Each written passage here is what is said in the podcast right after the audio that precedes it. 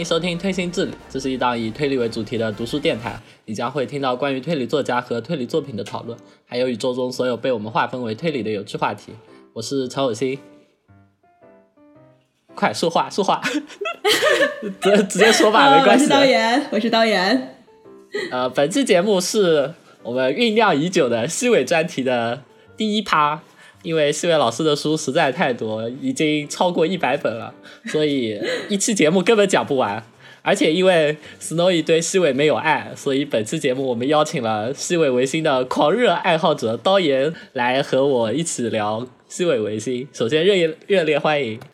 我也不能说是西尾多狂热粉丝，但是就就是我关于西尾话，我还想要聊的还蛮多的，就呃很感谢这个机会。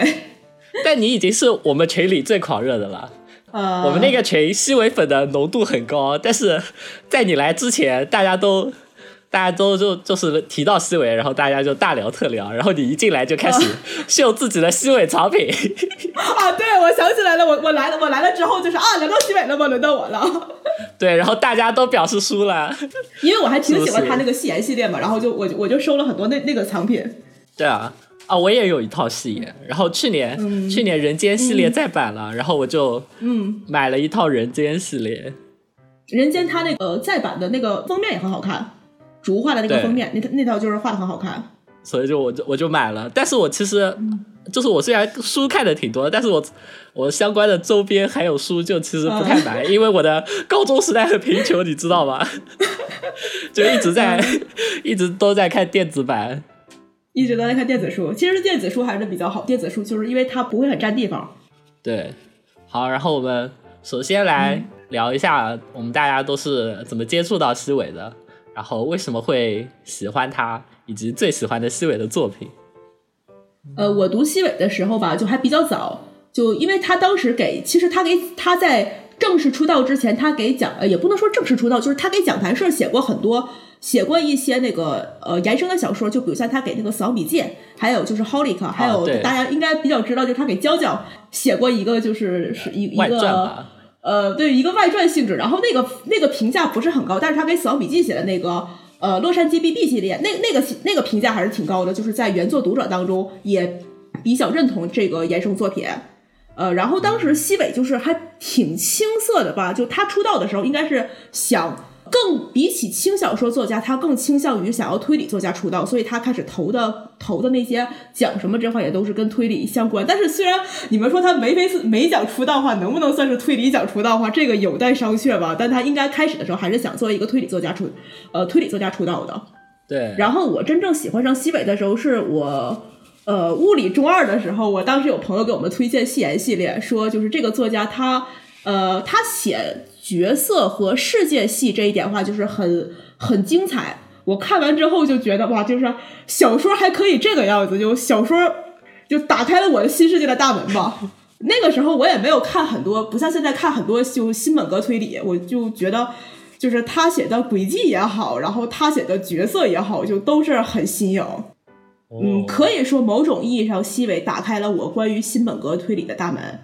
然后也是在在就是比较关键的塑造世界观的时候，然后被西北狠狠的影响了。哎，物理上的中二是初中二年级还是高中二年级啊？初中啊，当然是初中，初中，初中，初中。我看西北时候很小的。哇，那好早，我初中还还在沉迷东野圭吾中。不要再聊东子了。而且就感觉就是你不觉得就是西尾他的很多他他的很多那些呃。就是一一些倾向，看久了之后，你会觉得啊，他说的好有道理，然后你感觉你的人格会被他影响吗？但事后回想起来，其实都是一些废话，或者说其实都是都是一些诡辩。对对对对对对。然后我来说一下我，我大概是高一的时候，我先看的是《话物语》的动画，当时从来没有看到过这种动画，被惊到了。然后他的最后一话是那个星空下的告白嘛。啊，对，那个是就是 T 呃电电视版的电视版的最后一话。对，然后我被感动的稀里哗啦。后来我去贴吧，知道了，就是《花无语》的原作者是西尾维新。然后，然后有一个大佬发了就是西尾全集之类的，就是一个大的压缩包，里面还挺全的，有有戏言，有人间系列，有刀语，然后有世界系列，还有什么 JDC 的外传，然后我就开始哐哧哐哧猛看。然后当时当时看的时候，差不多也是和现在差不多，就是过年过年期间。嗯我就记得当时亲戚们都聚在一起闲聊，我抱着手机在那里看西尾，觉得周围所有的人都不懂我。然后你的亲戚就在想，你这个孩子干嘛呀？人家都在大大家都在这边聚会，你在这边看小说，还看的是是一些什么乱七八糟的小说？对，当时我其实推理小说看的挺多的了，然后我最开始看戏言系列的时候，我感叹的是他能把一个这么简单的案子居然写的这么厚，说这么多废话，当时我就特别惊讶，你知道吗？就是经常一个场景里只有两个人。然后基本上是主角和另一个人，然后他们其实也有别的什么要紧事，但是他们就会开始疯狂对话，说一些似是而非，然后又感觉很酷炫的话，然后完美契合我的中二病，然后我就特别喜欢那种对话的风格。而且就是你要看的那个，你是先看的物语动画嘛？就是物语动画，它是新房做的，那个就是做的也很好。对，新房当时就是他，他还做的时候就挺用心的，就包括就是这个动画 OP 啊，然后还有就是他的一些呃文字表现的方式。就虽然是西呃，如果你单纯看西尾，它只有对话的话，可能会觉得就是有有一些枯燥，但是呃，新房当时的动画演出也也也做的很精彩。对，所以我看小说基本上就无缝衔接，因为我感觉他们风格都很接近，我都就都是我喜欢的那种类型。然后还有一个点是因为呃主角的性格，就我、嗯我读高中看的动画，其实那段时间特别流行那种亚萨西的男主和傲娇女主嘛。当时傲娇还是嗯版本、版本答案，对对对然后我就想看点新颖的很。流行。然后那时候我觉得西尾的男主角真的特别不一样。我最初的感觉是他们是有点问题的正常人，后来看着看着我就意识到他们其实是只有一点点正常的问题人，就是他们的正常只是为了掩盖他们的有问题。包装包装，对对，就只是一点掩护。嗯，当然，这个问题在看完《少女不十分》之后，就也获得了解答。就感觉确实，西尾就是想写这样的故事，就就那个剧少女不情就像最后那个班机那个一样。他的给的那个，对对对，很很感动，其实。对，特别感动。所以我最喜欢的西尾的作品就是《少女不时分》，就是之前说了嘛，我我从贴吧大佬那里收到了一个大全集，嗯我看了呃《戏言》《人间》，然后《刀语》，然后《JDC 外传》，然后加上《物语》的动画，动画那时候两季嘛。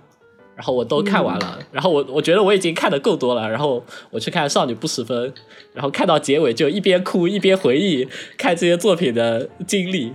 感觉真是太太温柔了。对，因为少女不十分，它相当于是呃，它相当于是它的西尾的，就是前半段的作品的一个集大成。然后就当当你会觉得，就是你是那个被西尾选，就是你是和西尾你们两个呃，你们两个之间感情灵互通，魂链接了，对对对对对，那个时候就感觉很感动。然后这个整个这个故事也很也也也很感动。我很喜欢西尾他的角色设计，就是当年的轻小说化就很多都是依附于属性来塑造的，但是西尾他的角色化就比较丰满，而且比较复杂。有些情节可能写出来话，不一定会觉得啊这个角色好萌啊，但是他这个这个情节化会让你会觉得这个角色更加的立体。就比如像是呃，在俄呃俄物语之前的话，就是福子话，他会给给人感觉就是一个很普通的一个卖卖萌一样的学妹角色，但是在俄物语之后的话，他就会感觉就是这个这个人他呃从一个萌属性的角色变成了一个真真真正正的一个呃立体的这样的一个女孩子。他会用大量的就是心理描写，也也就是我们俗称的废话 碎碎念，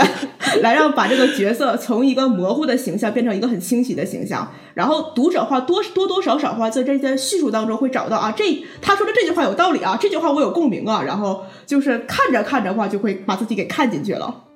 我对对西尾话就我前面说嘛，就是你看那些我我都看过。然后，但是他他后来的系列化，我看的其实不是特别多，就他这几年的那些，就是呃最强啊，还有他的那个传说系列，我看我没有看完。但是他前他之前的那些老作品的话，我还都挺喜欢的。我很难说我最喜欢哪部作品，就觉得他每一部写的都有每部的好。我甚至觉得就呃暴论，我觉得他写的 JDC 同人要比大说家自己写的 JDC 同人好看，JDC 好看多了。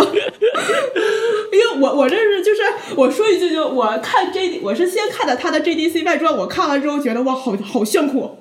然后我就去找了清凉院的原作，我看完之后我就觉得这是啥呀？哎，我觉得细伟写了两本 JDC 嘛，然后他那本 Triple Play 那本我很喜欢，但是那个 Double Play 那本啊不 Double Down 那本我就觉得。就只觉得很燃，但是根本和 JDC 就相当于只是套了个皮而已，不是很像推理。对，它就是一个爱与希望的、爱与勇气的故事而已。我觉得，对对对。但是他就是呃，以小博大那本嘛，那本写的还是挺精彩的，而且就是相对来说很很像那个 JDC 系列会有的那个就是侦探故事。哦，严格意义上来说，那应该是我看的第一本续鬼。嗯，因为我高中其实是个二次元。那时候推理看的其实并不多，因为被东野圭吾伤透了心之后，是更后来才开始重新看推理的。所以确实，Triple Play 应该是我看的第一本续鬼作。当时我看到那个那个解答时，我先愣了一下。那你不觉得那个解答很精彩吗？那个解答啊，我前几天又重新看了一遍，我发现果然就是西伟最喜欢的创作者的玩笑话那种感觉。那很精彩，我我还我还蛮喜欢的。我觉得比玻璃塔好看，这么说会不会被？我还我还我我还我还没有看玻璃塔，我还没有看玻璃塔。我觉得比玻璃塔好看。同样是写小说，就同样是在写小说这件事情上的创新，我觉得比玻璃塔的立意要好。西尾话，他他挺喜欢就是写这种就是创作者的故事的。对，好，这个我们到最后再聊。这一部分我有我有准备，然后我们在聊了呃关于西尾怎么接触到西尾维新之后，我们呃因为实在他的作品太多了，我们本期的主题是西尾的世界系列啊，这个系列目前是有因为是一个推理系列，对，毕毕竟我们是一个推理电台，推理电台 不是一个二次元电台，对，所以我们打算聊的是世界系列，它可以。说算是西尾老师除了戏言的前几卷之外最推理的作品。我个人的感觉，它是比今日子这个系列要推理的。对，我觉得它比今日子和那个美少年侦探团都要都要推理的多。对对对对对对。也就只有戏言前前两三卷，前两三卷可以比吧。让我想想，第四卷是那个十万小贝那一卷，十万小贝那个的推理就已经非常薄弱了，然后再后面就已经彻底彻底超能力化了。超能力大乱斗，对。然后我看了一下世界系列的第一本《你我崩坏的世界》是零三年底出版的，那个时候戏言已经出到了第六卷，已经从前期的推理小说转变到了超能力大战了。所以我觉得西月老师写这本的目的，可能就是想抒发一下自己的青春残念，还有无处安放的推理才能吧。但其实，其实就是《你我崩坏的世界》这本当时的反响应该一般。所以搁置了几年之后，在零七年，西尾老师才重启了这个系列，出版了第二本叫《阴森朴素的围困世界》，然后并且后面接连出了第三本、第四本、第五本，应该是这个系列的完结作，叫《我的世界》。很遗憾的是，就连载了两回之后就被腰斩了，后续就坑掉了，到现在都没有出版。我自己其实还蛮期待他这个《包括 no Sega》的。但是我我不太确定他这本是到底是腰斩了，还是因为就是他这个就是当时他们是在那个《浮士德》杂志连载嘛，我不知道是因为这个杂志停载停刊了，所以才就没有继续写，还是说因为真的是因为写的什么写了个什么东西，然后把它给腰斩了？哎，我看到的消息是那个停刊是丽思佳因为停刊所以坑了，对，然后然后我的世界是就是 确实就是被腰斩了。我当时接收到的信息是这样子的，我不知道，就是因为那个浮士德，他他停他停刊之后，然后确实是当时坑了一批作品嘛，就包括就是呃其他作者话，就蘑菇那个 D D D 也是后来就没没没有再写了。然后我想，就是西尾同样当时坑了十几年的利斯加，呃，还在前几年给了一个彻底的完结，一个完结，说不定某一天世界也他会重新捡起来接着写呢。总的来说，我觉得世界系列是西尾老师作品里最推理的一个系列。当然，其实也有限了，只是比 只是比后来的呃今日子还有美少年侦探团要好一些。关于世界系列的话，其实因为第五卷被腰斩了，所以我们就暂且不论。呃，前面四卷中的主要人物其实就是三个人以及他们各自的一些交际圈。呃，这三个人包括呃男主角柜内样克，然后嗯女主角病院版黑猫，以及另一个女女装少年叫串中吊饰。因此，我们打算先聊聊这三位的人物形象，顺带介绍他们在剧情中的一些发挥。呃，首先是从桂内亚克和病院版黑猫开始，因为他是呃第一本《你我崩坏的世界》里的男主角和女主角吧。然后同时他们在第三本里面也同样是主角，而且病院版黑猫就是他的，他在前三卷中一直是那个侦探役的角色，也是非非常有名。哎，我当时看到说是什么三大援交侦探，呃，病院版黑猫，然后上木荔枝，嗯还有一个就是那个玉林玉林玉影，对吧？啊，也可以说吧，但是我觉得，我我觉得玉林玉影它其实不能算，它好像没有没没没有援交很多吧？呃，那破破破解侦探这个这个可以，这个这个可以说得通。对，反正我当时看的时候是这么三个人，然后我、嗯我最开始看先看的是冰月版黑猫，然后再后来才接触到上木荔枝和呃玉林美影啊玉林玉影，嗯，对两个翻译域名都有，应该是米卡盖就是米卡盖。对，然后其实其实第一卷你我崩坏的世界的案件特别简单。我就简单介绍一下，就是男主角柜内亚克是一个重度妹控，同时他还有一个关系很好的女同学和一个好基友。有一天，妹妹就突然跟柜内亚克吵起来了，因为她知道哥哥有个关系很好的女同学，那个女同学一看就很喜欢哥哥，她就吃醋了。然后柜内亚克就先安抚好了妹妹的情绪，然后他知道是因为妹妹同班的有一个男生在纠缠她，同时他也告诉，就是那个女同学的消息也是他告诉妹妹的，于是他觉得这样很不好，他想去教训一下那个男生，让他不要再缠着自己的妹妹了。正巧那个男生和和柜内样科的基友都是剑道部的，然后而且基友是部长，然后基友就替柜内样科训诫了一番，然后当时柜内样科自己本人也在场，然后没想到第二天这个男生就被发现死在学校里了。这个案件的展开大概就是这样子一个故事。然后之前也说了，系列中的侦探是由病院版黑猫担任的，她是一个总待在保健室里，眼里容不下一丁点疑问的美少女。呃，这一本的话，就是在呃大部分读者当中心里留下的印象，除了男主是个妹控之外，可能就是侦探是呃是一个援交侦探。西尾就是早在早坂林苦思冥想上木荔枝十年前就已经设计出了这种要素齐全的侦探角色，西尾又赢了。但是，但是我我嗯觉得那个是是谎话，哎，就是就是病案白黑猫其实并不是在援交，而且第五卷的时候好像也有澄清，哎，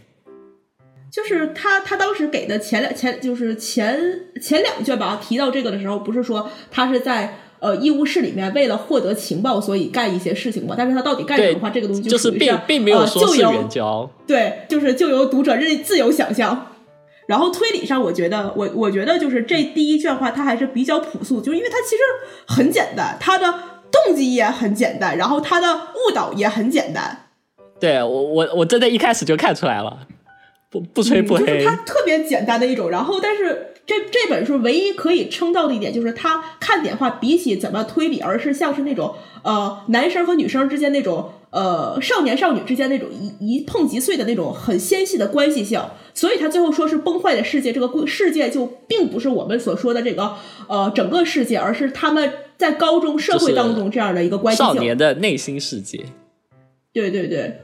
然后有一个我我觉得应该算是热知识，但是可能是其他人会觉得是一个冷知识，就是如果你读完呃世界系列的第一本之后，你再回头去看戏言系列它的最后一卷话，最后一卷的后日谈，然后你会感觉啊，这里好，这里是不是有一个彩蛋呢？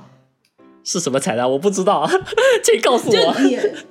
戏言戏言最后就是戏言的后日谈话会有一个就是呃阿姨不是就就是像那个润小姐一样变成了一个承包人承承包人这样的一个角色吗？对然后他最后接的一个案子啊，委托人叫做本本名叶月，不对，本本名什么什么来着？哦，就是反正他那个他那个东西的话，就是呃，另外给他解释的话就是假呃假名夜月，本名本名朝日吧，好像是哦，对，叫本名朝日。哦，就是那个桂内央克的妹妹，对吧？对对对对对。然后当时就是有有对对对有一个说法，就是他这个本名朝日，然后就是换过来说法就是假名夜月。然后就其实他那个，然后最而且最后他委托的话，也是因为他他说他他的哥哥出现了，就是遇到了一些什么什么事情，所以他要来找阿姨来委托。哦，这样啊，这个我完全忘这是一个就是还还还还蛮算蛮彩蛋性质的东西。当时的话，应该有人有人讨论过，就是发现啊，这这这里是不是有一些联系？哦，对不起，我细微粉失格了。嘤嘤嘤，呃，其实这本书的结局，我觉得就跟。它标题说的一样，是你我崩坏的世界。其实解析一下这个题目的话，这里的你其实是指的是柜内样客，而我指的是病院版黑猫。因为第五卷第五卷的名字叫《我的世界》嘛，第五卷的主述人就是病院版黑黑猫自己自己说的嘛，自己回忆他初中时候的事情，所以就很明显，这个你就是柜内样客，柜内样客就是。很明显的，我说我之前说的那种典型的细尾式的主角嘛，就是有一点正常的问题人，然后在面对和自己人际关系密切相关的杀人案件真相的时候，他的那种异常的特质就彻底暴露出来了。我觉得桂内央克就他最开始的形象是一个就是自己绝对不会说谎，同时从不怀疑别人说的话，或者说认为就算别人说谎也无所谓，我就。这么接受的这么一个一个人，就他最开始的世界是由就这么一个信念构筑起来的。然后在经历了杀人事件之后，面对他的朋友们的各种谎言之后，因为他本身的异常，然后桂内亚克自己也被迫开始说谎。然后一个从来不说谎的人被迫开始说谎之后，他面临了一个困境，就是他。现在就无时无刻的就要怀疑别人说的话到底是不是在说谎，就他开始变得有疑惑，然后就他被这个疑惑就是困扰，从然后因此他的世界崩坏了。我我是这么理解的，所以我觉得就是因为在第一本的最后不是就男主的基友说黑猫黑猫在保健室里做做一些事情嘛，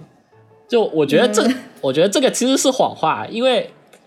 因为他的基友其实并不想让。桂内亚克和黑猫在一起，我觉得桂内亚克自己应该是喜欢黑猫的，你觉得呢？我觉得他们是相互喜欢的关系。呃，有一些吧，就是呃，样克身边的人，他都还就是包括他的呃，他关系很好的女同学，他的基友，还有他的妹妹，他们其实其实样克他就属于一个很呃，就是他属于一个很后后宫式男主角，但是西尾的后宫式男主角就是他写出来不是什么好词，就就是这样的，对对对。然后他可能确实是属于是在箭头中心，对。然后就是如果桂内亚克选择了黑猫，那么他就要抛弃妹妹和另一个女同学，然后这是他不能接受的事情。跟他跟跟他过去的那些人际关系，可能就会远离人际关系，然后选择选选择黑猫了。对，但是柜内亚克不会不会做这样子的，呃，不会做这样子的选择。于是他，于是他就只能和黑猫保持一个友人关系。我是这么认为的。然后，病院版黑猫察觉到了这一点，就察觉到了柜内亚克内心世界的崩坏，然后他做出了这样的宣言：只有只有我不管发生了什么事都不会被骗，即使你骗了世界上的所有人、所有事物，也只有我会看破你的谎言，比任何事都来得优先的为你的欺瞒举证。所以，样克，你不会有问题的，你的世界也完全没有问题哦，你的世界并未崩坏，并未崩坏。我觉得这就是最西尾式的浪漫告白。我觉得。我觉得这个这一段其实就是在告白了，就是病院版黑猫其实理解桂内样克他不能对和你在一起，但是黑猫无所谓，就是黑猫我是这么理解的。黑猫比较他他是一个很我行我素的角色嘛，然后他们两个之间这个关系性还是挺好看的。是，然后他们在他们在第三卷的关系就很甜哎，对啊，很可爱啊，我很喜欢，超喜欢。明明相互称对方是。友人是朋友，但是明明但但是他们俩之间的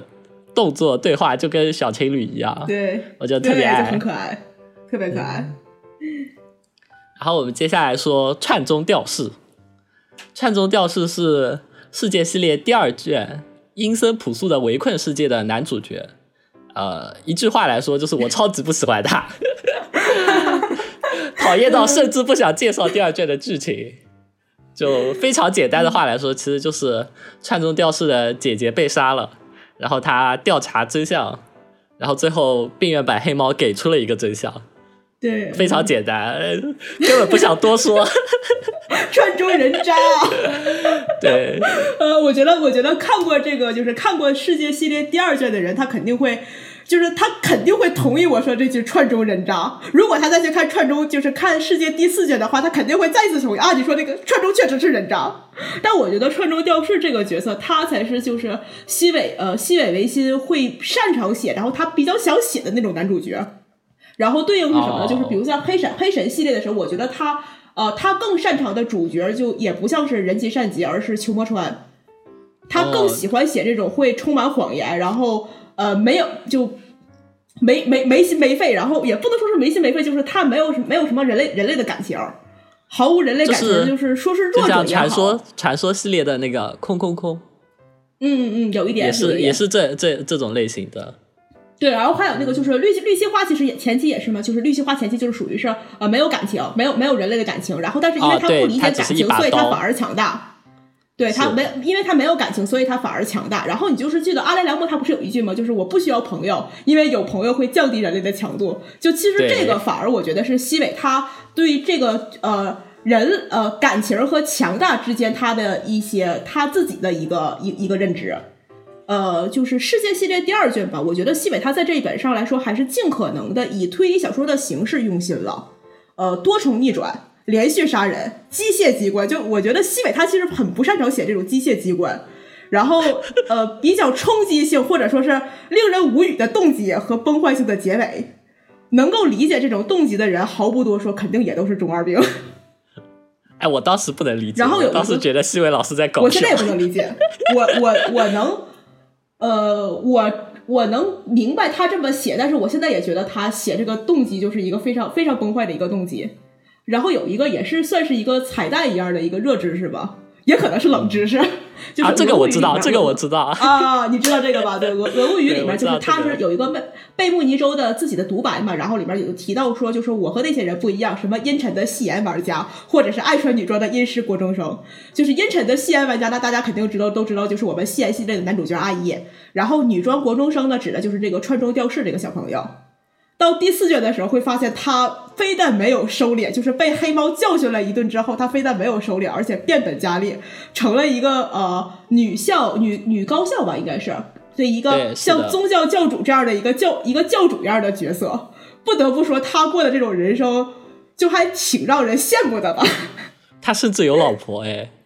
他跟那个就是只会说谎话的。前辈结婚了，他那个萝萝萝莉前辈，那个对什么什么，这个才是我觉得最 最不可思议的事情，最让人 羡慕的是吧？但那个那但那个前辈确实喜欢他呀，那个前辈确实喜欢他吗？对啊，啊，我觉得串珠调式特别像《空之境界》里那个老师，哎，叫玄武高月，就是《空之境界》应该是第六部吧？忘却录音，对，第六第六部应该是，嗯，对，就是那个老师，就是那种完全没有自己想法。但是能很敏锐的察觉到别人的想法，就是别人期待什么，他就做出相应的回应的那种人。就是我们像我们其实说法，就是他的很八面玲珑。对，就是最强的人。但总之，我就是特别讨厌他。人渣。对。对，串中吊丝甚至比玄武高月更人渣一点，就因为串中他是有恶意的，玄武高月是。对对对对对。完全一片空白。哎，总之我就特别讨厌他。感觉就是像在面对面对一面魔镜，然后就会察觉到自己其实是恶毒的皇后，这样会不会显得自我意识过剩？我之前会觉得，就是有一个那个前几年有一个动画叫那个，就是老那个轩辕玄有个动画叫《Cycle Pass》嘛，然后那里面那个白毛，我就觉得当当时我看的时候，我就觉得他会他有他跟串中雕是某某些意义上会有一点像，就是那种恶意的指挥。对，就是差不多是这样子。然后在世界系列的第三卷里，黑猫对串中吊饰的评价是：充满恶意却不会侵犯，充满杀意却不下定决心。我觉得其实就特别恰当。黑猫看人还是蛮蛮恰当的。串中吊饰某种程度上就相当于是柜内样客的反方向吧？你有没有这种感觉？有，就其实他们两个就是他们是是两种，其实他们都没有都没有那种。特别有感情。桂林样客就是他会选择一个最合理的，或者说他会为了别人牺牲自己。然后串宗调式就是他也没有感情，但是他确实会诱发别人心里的最深处的感情，就他他会让自己就是总而言之，他会让自己变得更舒服，他会得到这样的一个结尾。哎呀，总之我觉得还是特别讨厌他。第第四卷，第四卷是第四卷，甚至在推理上面也弱了好多。这第四卷就是那个那个结尾，还是就还蛮蛮震撼的吧？就如果是如果你不太读续鬼的话，你会最后会觉得就是真的是很挺挺让人震惊的一个结尾。好像从那之后，西尾老师的长篇基本上都靠续鬼来撑着了。因为西尾就是严格意义上来说，他不是那种特别会写推理的人。对他好像没啥轨迹，对他有有一些他不是那种会写出什么，就是啊像北山老师，然后会会写出一个很很很严格的一个物理轨迹，然后他好像很少进行这些东西，当然然后他就可能会有一些啊续轨呀，然后有一些他文玩一些文字游戏啊，或者是呃相对来说戏言早期和世界的一部分的话，应该是有一些他在努在推理这方面像下了心下了心去做的。然后后续话就可能就是顶多是用一些小点子这样了。对，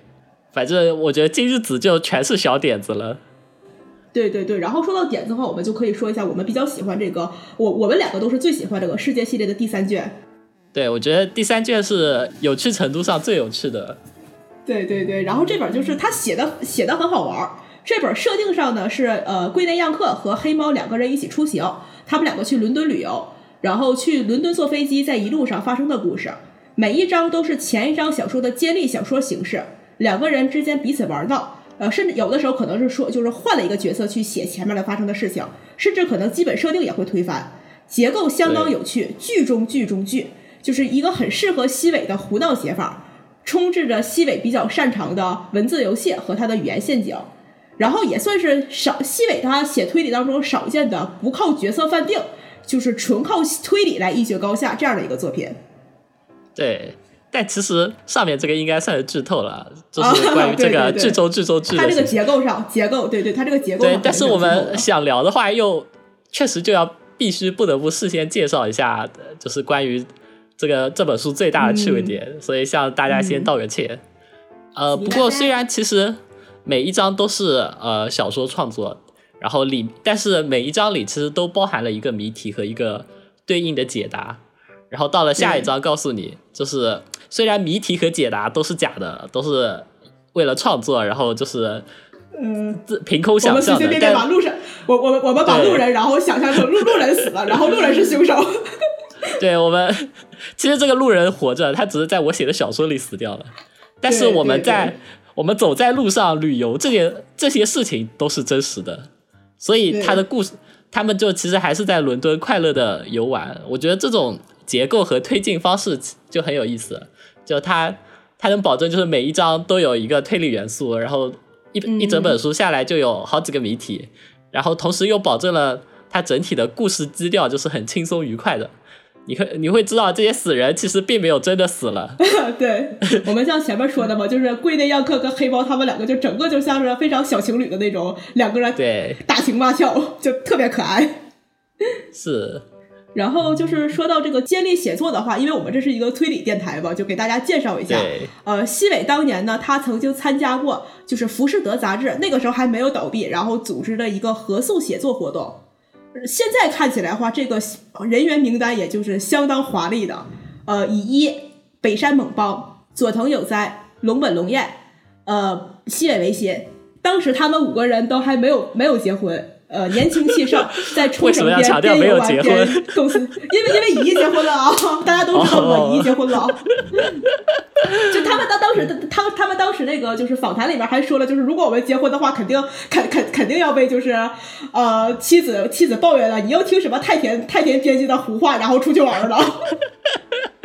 呃，边游玩边构思写作，分成了围绕同一主题进行的呃竞赛写作。和接着上一棒继续的接力小说两个部分，然后他们这个接力小说名字叫做对谁来说都不连续。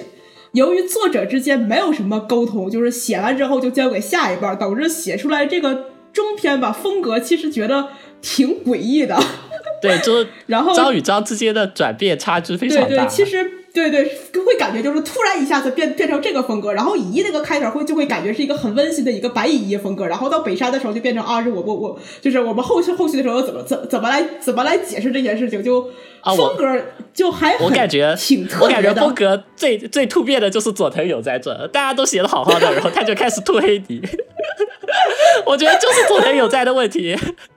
呃，那佐藤有在就是这样的，没办法。佐藤有在就永永远都要在他的作品里面，一定要感慨一下，我是一个不卖座的小说家呀。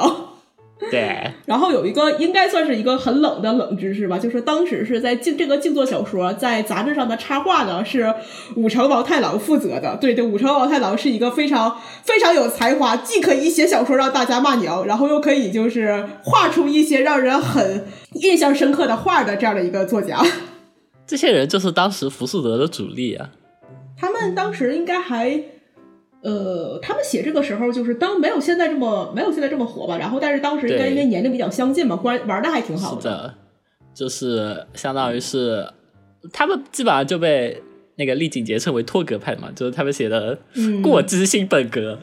可以这么理解了。然后，呃，因为世界系列的第三卷里，其实啊，我们已经知道他们都是啊两个人物写的接力小说嘛，所以。龟内亚克是一个不怎么就从来没有写过小说的人，所以黑猫为了劝他该写小说，然后借西尾老师就借着黑猫的口发表了很多关于作家还有推理小说的暴论，然后从我觉得从中也能察觉出西尾老师对啊推理小说的一些看法啊，比如说比如说有一段他说悬疑小说的定义只有那么一个，不可能获得好评。呃，推理小说无论如何都不可能成为主流的存在，永远是属于非主流的那一部分，而且是自愿处在非主流的那一部分。悬疑小说的读者更不希望自己喜欢的小说好卖，自己喜欢的作品越被贬低反而越高兴，因此悬疑小说绝对不会热门，更不会大热。啊，当然，这里说的悬疑小说其实就是本格推理小说。然后他说，如果是那种轻松阅读的悬疑小说，就不能这么说了。悬疑小说也和轻小说一样，能在其他类型上掺上一脚，在这一点上也是有有些相似之处。你看，西文老师这个说的轻松阅读的悬疑小说，是不是我们最喜欢提的那个人？呃，对，其实就是东子，其实就是东野。西文老师一眼一眼就看穿了本格小说的本质。然后另外还其实还有一些针对作家的评论，比如说，呃，新人和死人写的小说最有趣。呃，因为新人没有权威，而死者反正都已经死了，自然对他们的评价也会比较好。呃，还有比如说出道之后的三作之内，无论什么作家都非常有趣。但是那之后，大多数的场合都似乎渐渐不再那么有趣，或者说渐渐无法被人理解。我觉得你很难说，就是你很难判断里面到底有多少是真心话。但是我觉得西位老师应该就是这么想。一些苦水，嗯，对，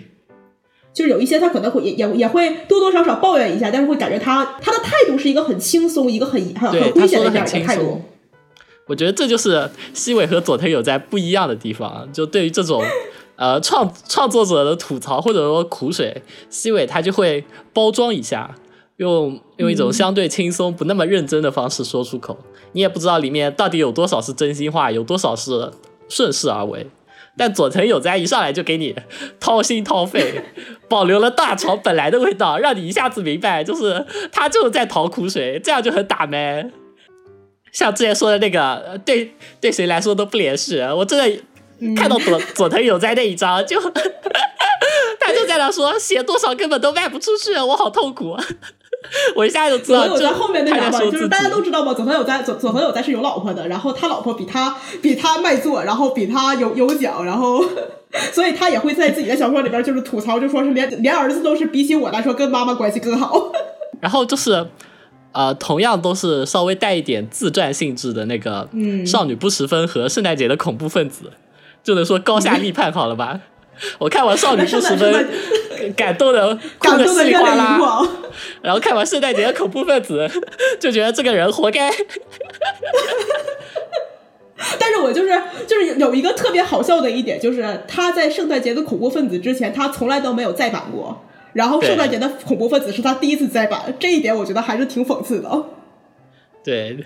可能有一些作者就只能是把自己的。呃把自己最痛苦的事情拿出来看，然后然后其他人会觉得啊就当个乐子来看，然后才才会有人看吧。但藤本龙彦，藤本龙彦写的就很真诚哎，呃，就比如说欢迎来到 NHK，NHK，嗯，那个就也也是蛮像自传性质吧。然后就是就他讲宅男话还是挺会让宅男会感觉看了之后会感觉啊我我懂这一点，感同身受。对对，毕竟 NHK 可能被称为脱宅神作，好吧？哎，我觉得藤本龙彦就写的掏心掏肺，但是你又觉得他很嗯真诚，对他很真诚，没有没有那种愤怒的感觉。佐藤有在太愤怒了。呃，佐藤佐藤话会有的时候会会觉得就是你们你你们看不起我话是你们没你你们你们有眼无珠。对。但是佐藤话他他多多少话他后他有一些作品话也是写的就呃前几年我看过他一本叫剧场侦探话感觉是叫剧场侦探吗还是什么？然后那那本话会感觉也还可以。多少就是人人人总而总之人都是会要长大，就比如像我们说西尾吧，他出道的时候话有一个称号是京都的二十岁，可能现在呢就会称为京都的四十岁了。会我我自己的话会感觉西尾话他过去的作品和他现在的作品话风格是其实是有一些差别的。以前的时候可能会觉得这个人呃就是会写一些比较中二的设定啊角色呀，然后有一些很呃可以说是奇葩的动机啊，但是后来话会觉得他写作话。呃，风格可能会越来越变，变得越来越温柔。然后他前期的作品呢，可能是我觉得可能只有年轻人吧，就是只有你在中二那个年纪，你看的时候你会觉得啊，你能接受，你能理解。错过这个时间点，你再去读西尾话，可能就会觉得很尴尬，很中二，不知所谓。所以，如果你还抱来得及抱有这样一颗中二之心，你去看的话，那可能就呃说去读一读的话，说不定应应该不会让你失望的。哎，我我每年都会去看一些西尾、西尾、西尾的书，哎，补充西尾能量，好吧？说明说明说明你每你每年都还保持着中二之心，你还没有长大，少年。我会故意故意留一些，而且西尾老师写的特别快嘛，就他会出一些，比如说单一一卷的，或者说就是那种比较短一些的，然后我就会每年都会去看一下。像今年我。啊，今年可能也是为了做节目，我看了，就是我重新看了一遍《世界》的那四本，然后还有《JDC 外传》，我觉得其实我都还能接受。就是我现在看，我我我我我蛮喜欢的，我也我其实我也蛮喜欢的。但是我现在看也不会，我我们群里很明显就有一些人不接受，是吧？对。然后在前年，我在前年因为丽斯加。丽思家完结了嘛？然后我我也基本上忘记剧情了。然后我把丽思家前四卷都都看了一遍。前三卷，前三卷，前三卷，前三卷，前三卷都看了一遍。丽思家写的很好看啊！我我觉得就是丽思家跟世界化，他们他们有点像，就是戏言，它不是就是分为世界和超能力大乱斗嘛？然后世界跟丽思家有点就像是把戏言的这两个部分各继承了一半。一分为二，对，事件呢是继承了戏言里边就是关于推理的那一部分，然后丽斯加呢就是继承了他关于超能力大乱斗这样的一部分。对，然后，哎，我今年本来打算把传说系列看看一看的。啊，传说，我传说我看了，我当年看了四本 还是五本，但是我完全我看了四本，我只记得第一卷的剧情了。第一第一卷写的很好，然后后面他那个就是什么什么魔法魔魔法少女大乱斗，啊我就根本就不知道他写在写些什么。然后写着写着就是啊，一一本就过去了，一本又过去了，就，对，而且那个特别长。对，特别长。我准备，我准备挑战一下。我不记得，我不记得我看到哪里了。哦，就我，但我觉，我觉，我觉得第一卷悲鸣传话还是还是挺有意思，尤其他那个悲鸣传的结尾嘛，就很让就韵韵味还是蛮足的。是。呃，以上就是我们本期对。西维老师的第一趴的解读，如果有第二趴的话，应该可能会在就誓言新卷新的那个外传出了之后啊，对新的外传，等我们那那本好像我们说不定会再留留，对三月份出，然后等我们等到翻译或者说自己看完之后，可能就会聊一下誓言系列吧。誓言应该是我第一本看的西尾的，嗯，西尾的小说，还是很有情感的。我也我我对誓言也很有情感。啊，那谢谢，就是老师陈友熙老师来邀请我，啊，老师，呃，聊聊一聊西伟吧，然后也是回忆了一下我我跟西伟老师之间的，就是我看西伟的这些作品的一个回忆，我还是挺感动的。对啊，我也很感动。然后如果如果观众朋友们期待的话，我们以后就会下一次就是戏言，然后稍微再下一次就可能是刀语，哎，但刀语不推理，不推理了，不推理了，我们 再再下一次可能就是今日子了，再下一次可能就是今日子了，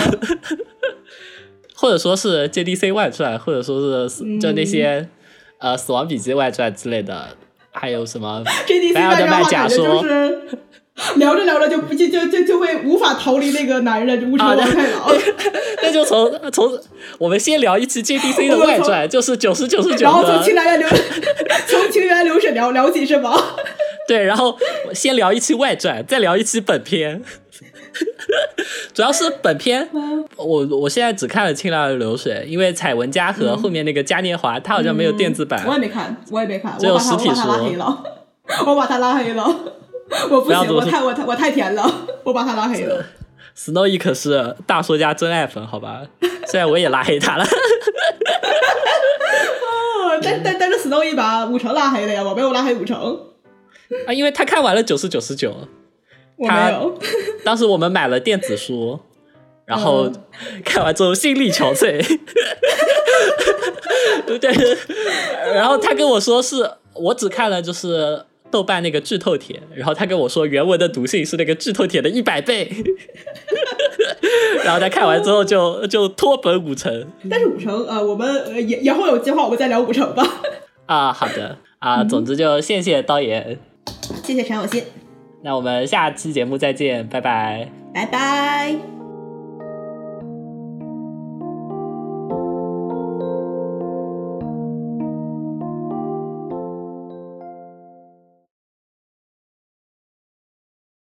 恋しくて愛しくて止まらないせめてこの心